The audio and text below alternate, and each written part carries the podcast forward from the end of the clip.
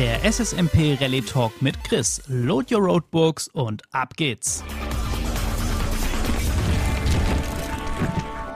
Ja, ihr Leute, erstmal Entschuldigung vor so lange Warten auf den Rallye Talk. Ey, ich bin hier nicht verschwunden. Ähm, es kamen irgendwie einfach viele Sachen zusammen und äh, Sommerpause, was weiß ich, keine Ahnung. Irgendwie war so ein bisschen der Wurm drin. Aber nichtsdestotrotz, ey, es war jede Menge los, deshalb hier gar kein langes Gequassel und entschuldige. Und ich würde sagen, wir springen mal direkt rein in das Thema, was uns alle hier begeistert und uns dazu treibt, diesen Rallye Talk anzuhören. Logisch, das Thema Motorradrallye, Langstreckenrallye. Und heute habe ich für euch drei Sachen im Gepäck. Ähm, einmal das Afrika Eco Race, das vergangene, die Rallye du Maroc und natürlich die Andalusia Rallye. Dann werfen wir noch kurz einen Blick auf den Stand, oder das ist ja schon der Endstand von der FIM Cross Country World Rally Championship. Und dann soll es das auch schon gewesen sein. Aufgrund von dem Umfang, was wir jetzt schon zu besprechen haben, gibt es nicht so diese kleine Rallye-Empfehlung, die ich sonst ja auch immer habe, von so einer Rallye, die auch als ähm, Normalsterblicher, sage ich mal, zu realisieren ist. Aber es kommt bald schon die nächste Folge, wo es dann auch um meine persönlichen nächsten Schritte, Ziele, vor allem für das Jahr 2023 ähm, geht. Und äh, da gibt es dann natürlich auch wieder eine Rallye im kleinen Format, wo ich euch ein cooles Event vorstelle. Ich würde sagen, wir starten mit dem Afrika Eco Race. Das wurde dieses Jahr verschoben. Eigentlich ist das immer im März und auch die nächste Edition ist wieder vom 10. bis zum 23. März. Ich glaube, das kennen tatsächlich schon ganz, ganz viele. Das ist ein Rennen, das ist circa 6000 Kilometer lang. Es ging dieses Jahr durch fünf Länder über zwölf Stages verteilt. Viele sagen auch, es ist so die originale Dakar, denn das startet ähm, in Monaco mittlerweile traditionell und geht dann eben durch Marokko, Mauretanien und endet in Dakar am Lake Ross, wo die Dakar ja auch so ihren Ursprung hat und deshalb sagen viele so, es ist die Original Dakar, aber auch wegen dem ganzen Spirit. Also da fahren eigentlich keine großen Werksteams mit. Das ist schon sehr professionell, aber eben hier KTM, Factory Racing und Co., die sind da nicht am Start. Ähm, und das Ganze ist noch so ein bisschen mehr abenteuermäßig. Also wir haben das schon immer mal wieder angesprochen, dass da auch so mal die Marshalls, wenn du fünf Minuten nach der Zeit bist, drücken dir noch ein Auge zu und sagen, ja komm hier, bleibst noch in der Wertung und so. Also dass da so ein bisschen entspannter. Wie gesagt, trotzdem hochprofessionell und die Fahrer natürlich auch auf einem Top-Niveau. Was gab es denn dieses Jahr Neues oder Besonderes? Aufgrund dessen, dass es dieses Jahr im Oktober war, hatten die Temperaturen bis zu 50 Grad da, also wahnsinnig heiß, was Mensch und Maschine immer an den Rand des Kollaps brachte, also auch des Zumutbaren. Deshalb mussten sie die Route anders planen, sodass sie auch strategisch dann eben Bereiche angefahren haben, die etwas kühler waren oder man etwas mehr Wind hatte. Ansonsten waren das, wie gesagt, 6000 Kilometer Länge, die 12 Stages. Das ist auch klassisch, also es bleibt in diesem klassischen ähm, 12 Stages-Format, wie die Dakar sonst auch immer war. Und dieses Jahr gab es noch eine große Besonderheit und zwar war es das erste Mal, dass die eine Zweizylinder-Wertung hatten, also auch für Big Bikes und das nicht als Adventure Class, sondern wirklich als gewertete eigene Gruppe, als eigene Klasse. Und ihr erinnert euch, wir hatten mal drüber gesprochen, oder ich hatte mal drüber gesprochen, dass Yamaha sich aus diesem Rallye-Sport mit den 450ern zurückgezogen hat. Die waren auch nicht so erfolgreich auf der Dakar, muss, muss man sagen, hatten viel Pech. Und die haben sich dafür entschieden, dieses Thema der T7, was ja ein wahnsinnig erfolgreiches Motorrad ist bei Yamaha oder auch der T7 World Raid, äh, dass sie hier sich mehr darauf fokussieren, damit Events zu fahren. Und genau das haben sie gemacht. Sie waren mit zwei Fahrern am Start, hatten ein komplettes Team aufgebaut. Ähm, und einer der Fahrer ist Paul Taras, also kein ganz Unbekannter. Und dieser Paul Taras hat äh, auf Anhieb die Zwei-Zylinder-Klasse gewonnen, was schon sehr, sehr beeindruckend ist. Umso mehr beeindruckend finde ich, dass er im Gesamtklassement, also gegen die ganzen 450 Werksrallyes und so weiter und so fort, hat er einfach den vierten Platz eingefahren und ähm, äh, den fünften Platz, sorry. Und Paul Taras selber ist ist ja noch gar nicht so lang in dieser Rallye-Geschichte drin. Das ähm, ist, glaube ich, jetzt die zweite, dritte Veranstaltung, ein bisschen Training und so. Also der macht das noch überhaupt nicht lange. Und der, der Gewinner in der Motorrad-Gesamtklasse, Ste äh, Stefan Switko zum Beispiel, das ist schon ein ganz, ganz langjähriger, ganz erfahrener Rallye-Pilot auf einer KTM unterwegs. Und da sieht man dann doch ähm, zum einen, was diese T7, was diese Big Bikes mittlerweile zu leisten sind. Und ich glaube, wir sehen da noch viel, viel mehr in die Richtung.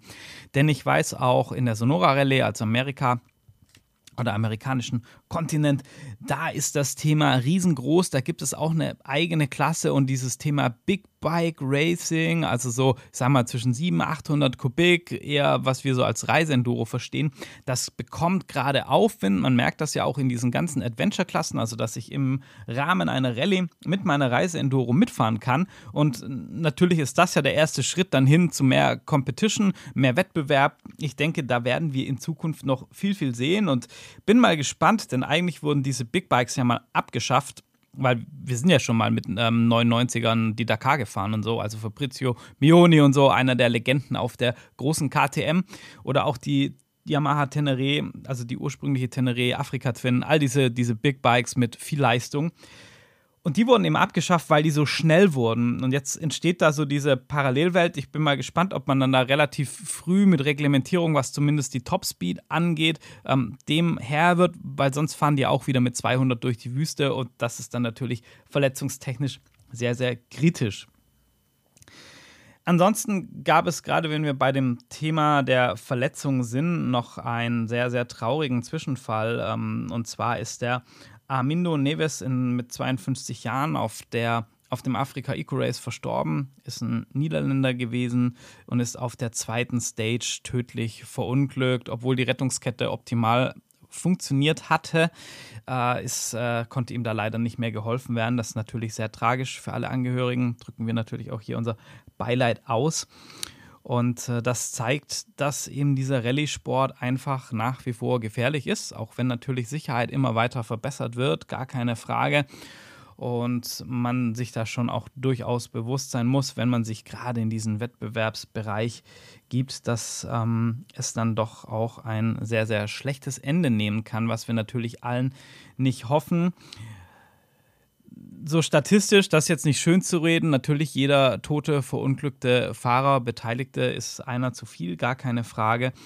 Haben wir den zweiten Toten bei dem Afrika Eco Race deutlich weniger als bei der Dakar.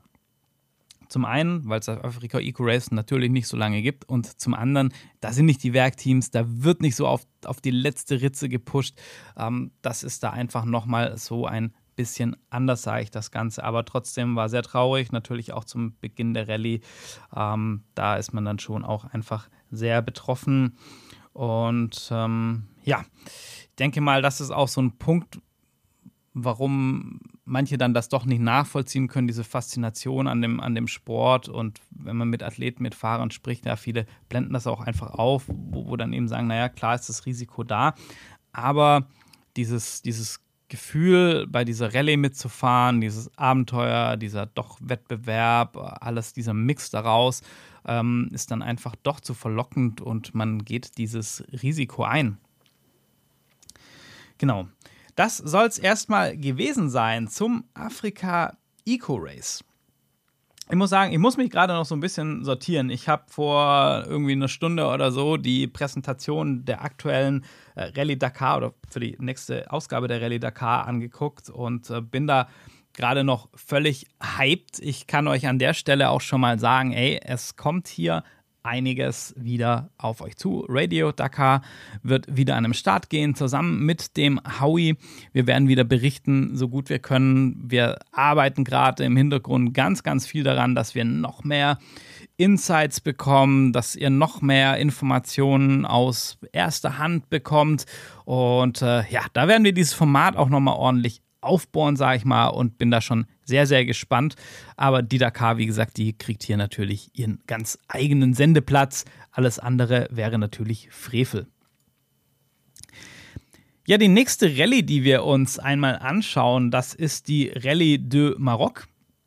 Die Rallye de Maroc ist im Vergleich zum Afrika Eco Race äh, Teil des offiziellen Kalenders der FIM und der FIA, also gehört zur World äh, Championship dazu. Sie ist auch Teil der Road to Dakar.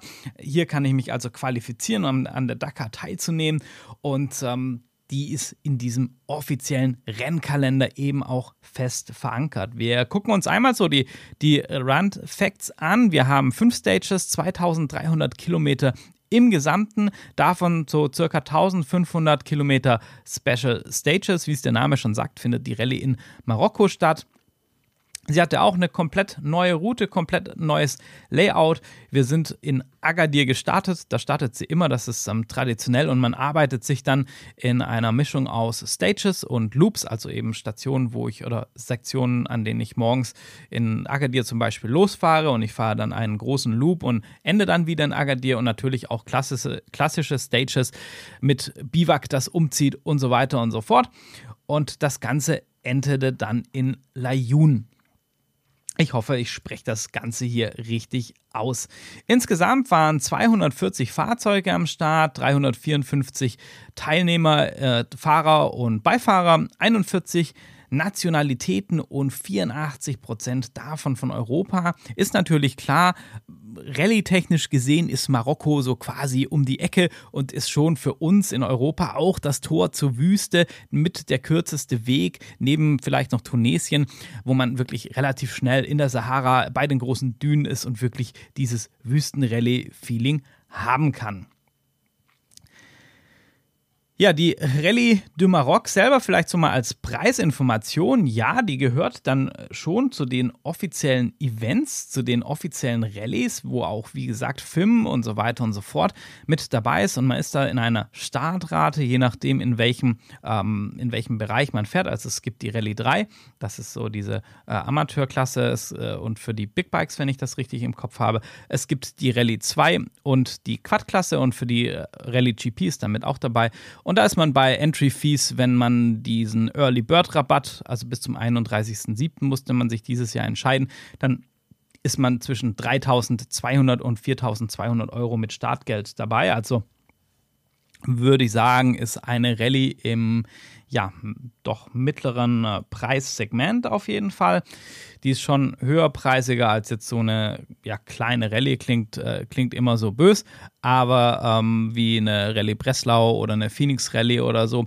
Aber ist trotzdem noch im, Na im Rahmen und natürlich deutlich günstiger als eine Dakar, gar keine Frage. Ja, ganz kurz noch die Ergebnisse im Überblick zur Rallye de Maroc. Gewonnen hat Skylar House, was mich sehr, sehr freut. Ihr erinnert euch an diese Story, alles Geld darauf gesetzt und hat dann als erfolgreichster Privatfahrer in der Dakar unfassbar performt, hat daraufhin dann bei Husqvarna einen Werksvertrag, also Factory Racing äh, Driver Vertrag bekommen und hat hier jetzt echt bestätigt, er hat die Rallye de Maroc gewonnen und wenn wir jetzt mal gucken, wer da sonst noch mitgefahren ist, äh, zweiter wurde Luciano Benavidas, auch von Husqvarna, dritter Ricky Brayback auf der Honda, dann der vierte Adrian van Beveren auch auf der Honda, müssen wir auch unbedingt noch drüber sprechen. Machen wir aber wahrscheinlich eher im Rahmen der Dakar. Und Sam Sunderland auf der Gasgas, also da waren sie wirklich alle dabei, alle am Start, die ganzen großen Namen. Und da eben zu finishen und zu gewinnen, das hat ist schon ein ja, ordentliches Ausrufezeichen, was Skylar House hier gesetzt hat und einfach ein sehr, sehr sympathischer Dude. Ja, so viel mal zur Rallye du Maroc die wurde dann direkt gejagt und zwar wirklich, ich glaube, da waren zwei Wochen dazwischen von der Andalusia Rallye. Die Andalusia Rallye wäre eigentlich die Sommerrallye in Spanien gewesen, ist die einzige Rallye auf dem europäischen Kontinent, die mit dem FIM und der FIA in der Cross Country Rallye World Championship zu tun hat. Sonst gibt es auf dem europäischen Event hierfür keine Veranstaltung. Und die musste verschoben werden aufgrund von diesem extremst heißen Sommer, denn wir hatten in Spanien eine extrem hohe Waldbrandgefahr zum einen. Und zum anderen war es dann auch irgendwann den Fahrern nicht mehr zuzumuten bei diesen Hitzwellen eben dann zu fahren. Und wurde das aufgrund von Sicherheit für Fahrer, für Umwelt und so weiter entsprechend dann eingestellt. Ja, gucken wir uns die Andalusia Rallye an, denn die ist schon spannend. Je nachdem, wann ich hier mich anmelde, oder, nee, sorry, ich sehe gerade, die ist hier einmal angegeben, ne, mit und ohne Steuern. Die Start, das Startgeld bin ich bei 4.356 Euro für eine Woche Rallye, also ähnlich wie die Rallye de Maroc. Bisschen einfach zu erreichen. Die ist schon auch für Privatfahrer relativ interessant, sage ich mal wenn man das nötige Kleingeld hat. Die ist logistisch relativ gut zu machen. Sie hat auch ein zentrales Biwak, also die Rallye bleibt die ganze Zeit an einem Ort. Man muss das Biwak nicht umziehen. Und trotzdem ist die Rallye extrem hoch vom Niveau.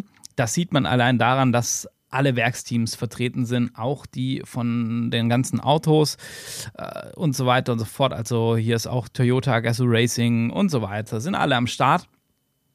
Für die ist das auch so ein großer Testlauf, weil die dann so meistens zwischen der Dakar und den großen Wüstenrallyes äh, ist das so der, die erste Veranstaltung, wo dann neues Material getestet wird. Lia Sainz ist zum Beispiel im Rahmen von der Rallye das erste Mal auf Vierrädern unterwegs gewesen. Das war allerdings schon letztes Jahr. Also ist auch kein unbedeutendes Event. Sehr, sehr spannend, sehr professionell aufgezogen. Und gerade im Bereich der Motorräder, wenn wir da mal in die Top 10 reingehen möchten, dann hat hier Adrian van Beveren auf der Honda die Andalusia Rallye für sich entscheiden können. Kevin Benavidas auf der 2, Luciano Benavidas, also der Bruder, auf der 3 Lorenz Santolino auf der Scherko. Und jetzt wird spannend, ja, die erste Marke, die nicht aus dem, aus dem großen Dach der Mattighofener Fabrik kommt, auf Platz 4 schon. Sam Sunderland auf der Gasgas auf 5 und damit hat er übrigens sich dann auch den Titel gesichert. Gucken wir gleich rein. Toshiba Sharain auf der BAS World KTM Racing Team. Über das BAS-Team müssen wir auch unbedingt im Rahmen der Dakar nochmal sprechen. Ross Branch, der Kalahari Ferrari auch beim Team ähm, Hero untergekommen. Jetzt, nachdem, wie gesagt, Yamaha sich zurückgezogen hat, es langjähriger Yamaha-Pilot. Ricky Brayback auf der 8. Joachim Rodriguez auch auf der Hero, also die nächste Hero, wieder in den Top 10. Und Rui Gonsalves auf der zweiten Scherko auf Platz 10. Dahinter kamen dann äh, noch eine Honda vom, also José Ignacio vom Honda Rallye Team und eine Besonderheit muss ich noch erwähnen, auf Platz 12 Sebastian Bühler auf der Hero unterwegs und das ist der einzige Deutsche aktuell, der da so mitfährt und der da wirklich vorne in dem Rallye-Kader mitmischt. Der hatte längere Verletzungspause, ist jetzt wieder voll dabei, wird auch bei der Dakar starten und da drücken wir doch alle mal die Daumen und bin ich super gespannt, was der gute Sebastian hier reißen kann. Aber wir sehen auch hier schon bei der Andalusia Rallye wieder das Bild, dass wir eine deutliche Durchmischung hast. Es ist da vorne nicht mehr KTM, KTM, KTM. Gut, jetzt kann man sagen, naja, ob da jetzt KTM oder Husqvarna steht oder Gasgas, das ist egal. Lassen wir mal so stehen. Aber Sherco, Hero auf jeden Fall dabei. Und ich kann euch versprechen, wenn wir uns die Dakar angucken, da sind noch ein paar andere Namen dabei, andere Teams dabei, die wir auf jeden Fall auf dem Schirm haben müssen. Und ich denke auch, man sieht hier schon bei diesen Rallyes, dass dieses Thema, dass die Roadbooks nicht mehr am Abend davor ausgegeben werden, zündet, dass das auch kleineren Teams oder auch Werkteams mit kleineren Budgets einfach auf einmal eine sehr faire Möglichkeit bietet, hier auf Augenhöhe mit wirklich den großen Teams mitfahren zu können und da auch wirklich kompetitiv unterwegs zu sein. Ja, sprechen wir dann noch über die World Championship. Ich habe das zugegebenermaßen so ein bisschen versäumt, das konsequent zu begleiten. Das war auch den Sommer eben dann so ein bisschen geschuldet. Man hat so ein bisschen ja, die, die, den Fokus verloren, nachdem die Rallyes dann abgesagt wurden und so weiter. Aber Sam Sunderland hat sich hier auf den Thron gesetzt nach seinem fulminanten Start bei der Rallye Dakar dieses Jahr gewonnen.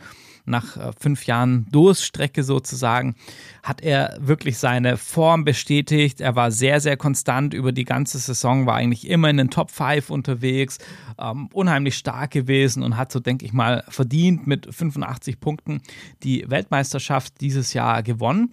Ricky Brayback auf der Honda auf Platz 2 mit 59 Punkten, da ist auch schon deutlich Abstand, während dann auf Platz 3 der Markenkollege, der neue Markenkollege Adrian van Beveren mit nur 58 Punkten ganz dicht an Ricky Brayback.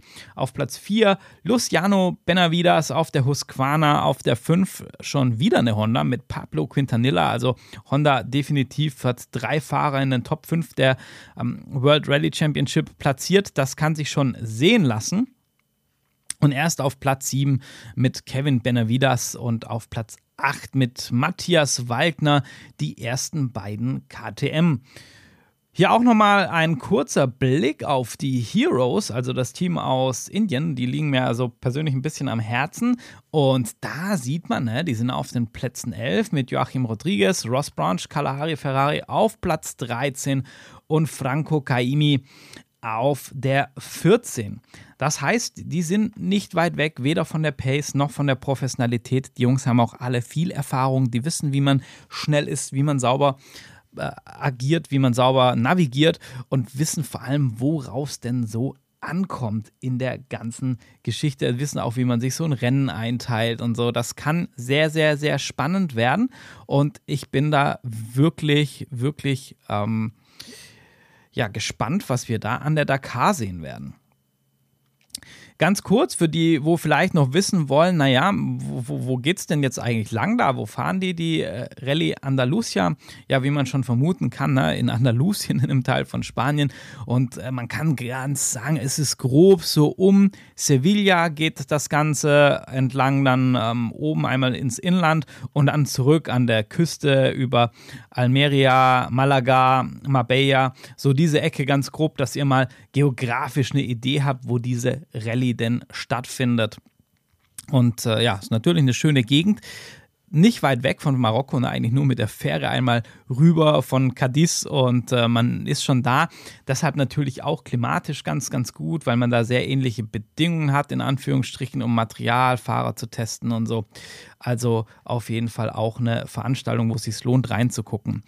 Die Frage ist natürlich immer, Mensch, wie kann ich das denn in Deutschland verfolgen? Ja, das ist so ein bisschen schwierig. Man hat da eigentlich keine andere Wahl, außer den Facebook- und YouTube-Kanälen und Instagram und was auch immer der einzelnen Veranstaltungen zu folgen und darüber dann die Informationen zu bekommen.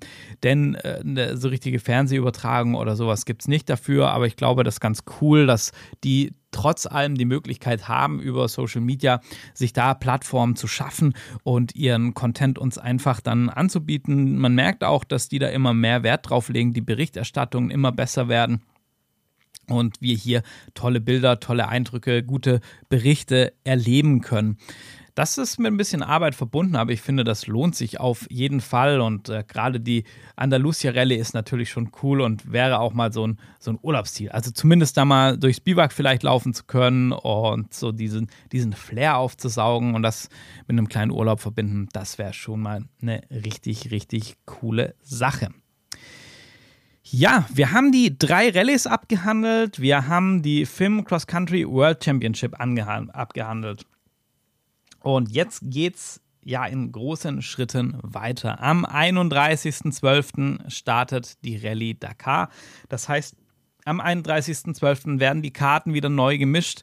Die Rallye GP, die World Championship geht neu von neuem los und wir gucken mal, wer natürlich mit dem Dakar-Sieg sich da vielleicht auch wieder einen guten Grundstein, eine gute Ausgangsposition schaffen kann, um dann eventuell in die ja, in diese Saison rein zu starten und da dann auch diese Weltmeisterkrone anzugehen.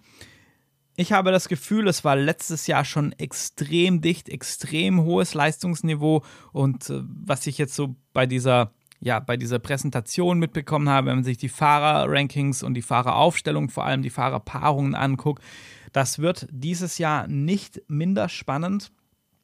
Auf gar keinen Fall. Und ich denke, wir sehen da eventuell noch ein paar mehr Akteure als im letzten, also als ja, letztes Jahr klingt so falsch, ne? aber in der letzten Dakar, die war ja auch dieses Jahr, äh, die da aber wirklich um die vorderen Plätze mitkämpfen können. Ich bin sehr, sehr gespannt und würde sagen, an dieser Stelle hatten wir doch einen coolen Restart von dem Rallye Talk. Beim nächsten Mal geht es zum einen was habe ich denn Rallye und ja auch so ein bisschen motorradtechnisch vor allem nächstes Jahr vor? Ähm, das geht nochmal einen kleinen Ausblick dann wahrscheinlich über den, über den Dakar FM. Es geht um das Thema, dass ich euch wieder eine Rallye vorstellen möchte, um die eventuell auch mal selber zu fahren. Und ich möchte ganz gerne mal über das Thema Roadbook erstellen sprechen, wie man das machen kann, was es da für Optionen gibt und wie man da vielleicht selber so ein bisschen Rallye-Feeling mit ganz wenig Aufwand und vor allem ganz wenig Invest haben kann. Bis dahin sage ich, ey, kehrt den Dünensand aus dem Wohnzimmer, legt die Füße hoch, bald ist Weihnachten, lasst es euch gut gehen und bis zum nächsten Rallye Talk. Ich freue mich drauf, wenn ihr wieder einschaltet. Euer Chris. Ciao, ciao.